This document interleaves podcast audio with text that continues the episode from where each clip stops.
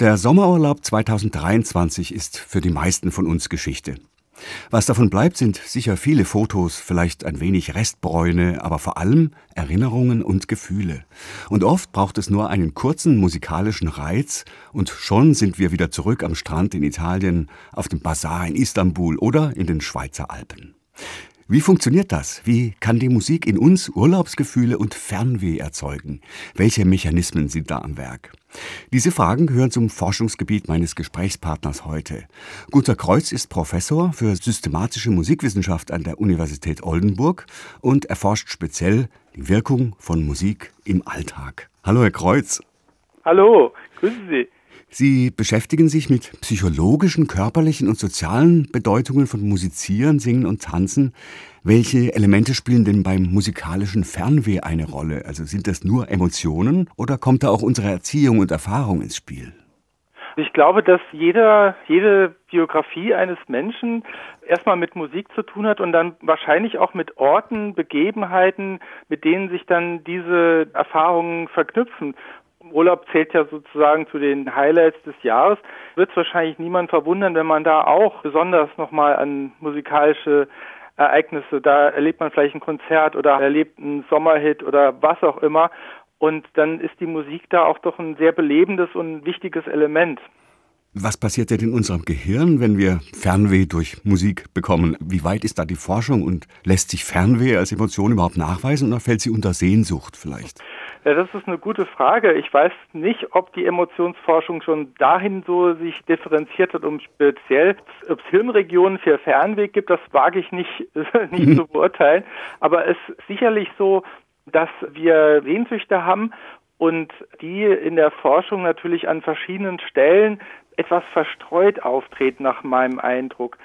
Ja, wir sehnen uns nach allem Möglichen, nach Partnerschaften, nach besonders schönen Erfahrungen und gelangen dann doch auch öfter zur Erkenntnis, dass die Musik da ein besonders zuverlässiger Garant ist für gute Erfahrungen. Man kann ja, wenn man sich unterhält mit Sprache, kann man sich sicherlich gut unterhalten. Man hat aber immer so ein bisschen die Ambivalenz, verstehe ich was richtig und man wird getäuscht oder enttäuscht.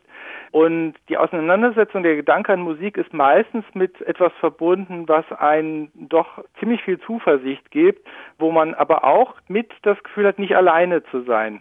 Dieses Soziale, vielleicht auch in dem Alleinsein, das kann man auch mit Musik nachempfinden und erleben. Und ich glaube, das ist auch so eine Grundsehnsucht, die wir haben. Also ein Wohlbefinden zu erreichen, was uns ziemlich wahrscheinlich auch gute Gefühle erleben lässt.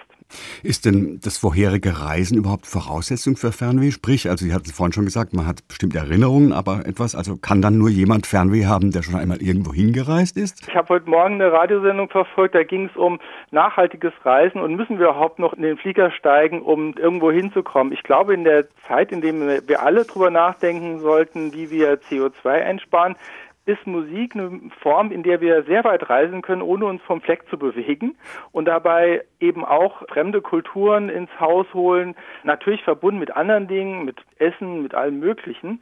Aber dieses physische Reisen nach Südostasien von Europa aus beispielsweise oder Nordamerika, Südamerika, das ist doch alles in diesen Zeiten fragwürdig und da könnte doch auch man auf den Gedanken kommen, dass die Musik da helfen kann, unsere Fernwehbedürfnisse mit zu befriedigen, aber nicht immer und zu allen Zeitpunkten dahin reisen zu müssen.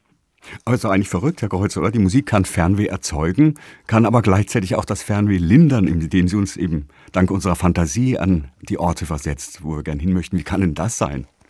Ich denke mal, das hängt damit zusammen, dass wir ja mit musikalischen Eindrücken auch unterschiedliche Orte, Kulturen verbinden. Und Menschen sind dann sehr unterschiedlich. Manche sind da sehr heimatverbunden und wollen eher die Angebote, die, die Kultur, in der sie leben. Andere Menschen orientieren sich nach in Richtung anderer Kulturen. Und das ist ja auch okay, dass wir uns unterschiedlich das Leben gestalten und unterschiedlich mit verschiedenen Kulturen auseinandersetzen. Ja, und Musik ist ein Medium, das diese Bedürfnisse doch sehr gut bedienen kann. Mhm.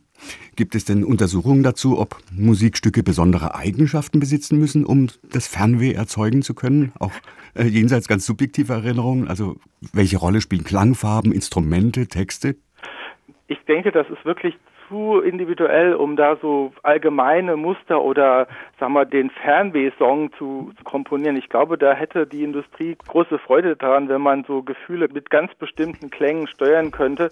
Ja, wir sehen das immer von unserer eigenen Kultur aus, aber natürlich, die Welt ist doch einigermaßen groß und im Grunde können wir die Bedürfnisse doch auch mit allen anderen Menschen teilen und uns da auch zusammenfinden. Und das ist, glaube ich, das große Potenzial von Musik. Mhm. Also als Universalsprache und auch als eine Sprache, die kulturell verbindet. Das Fernweh und überhaupt Emotionen, das sind ja Gefühle, die im frühen 19. Jahrhundert vor allem in der Romantik entdeckt und in der Folge unzählige Male beschrieben und besungen wurden. Wann hat die Forschung, speziell die Musikpsychologie, begonnen, sich dafür zu interessieren? Ich glaube, die steht da noch relativ am Anfang. Ich sehe da noch eine ziemliche Forschungslücke, diesen Aspekt Reisen und Sehnsüchte und Musik und die damit verbundenen Gefühle noch näher anzuschauen. Die musikalische Emotionsforschung hat sich bisher eher so mit Fragen beschäftigt, wie wie verhält sich der Ausdruck eines Musikstücks zu dem Eindruck, was also Hörer erleben. Das kann ja übereinstimmen, kann aber auch ganz unterschiedlich sein. Oder mit der paradoxen Frage, warum mögen wir eigentlich traurige Musik so gern hören, obwohl ja Trauer jetzt nicht ein Gefühl ist, das wir unbedingt im Alltag favorisieren. Gleichwohl können wir diese Musik genießen. Das sind so typische Fragen. Es ist in der Tat äh, lebensweltlich sehr relevant, aber meines Erachtens noch gar nicht so gut erforscht. Also da gibt es noch viel zu tun auf diesem Gebiet. Auf jeden Fall. Herr Kreuz, letzte Frage, die sich unweigerlich stellt. Gibt es eine besondere Musik, die bei Ihnen persönlich Fernweh erzeugt? Und welche wäre das und warum? Also Fernweh erzeugt. Bei mir ist eher so die Zeit, sich zurückzuversetzen. Also ich habe in meiner Jugend sehr viel Beatles gehört und das ist so eine Musik, die löst bei mir so eine unbestimmte Sehnsucht aus. Also es ist nicht nur unbedingt die Erinnerung an einen Ort, sondern auch eine bestimmte Zeit oder bestimmte Lebensverhältnisse. Ich denke, das verschmilzt so die Zeit und die Orte in der eigenen Biografie und die Forschung, wenn ich so drüber nachdenke, hat sich doch eher so in Richtung der Autobiografie befasst, die zeitliche Dimension und zum Beispiel rausgearbeitet, dass die Musik, die wir so zwischen 15 und 25 Jahren hören, dass die besonders vertraut ist und besonders prägt und die praktisch zu einem Lebensbegleiter dann auch, auch wird. Professor Gunter Kreuz von der Uni Oldenburg in unserem SWR Musikgespräch über das Fernweh und die Musik und was wir dagegen tun können. Vielen Dank für das Gespräch. Danke Ihnen. Bitte an.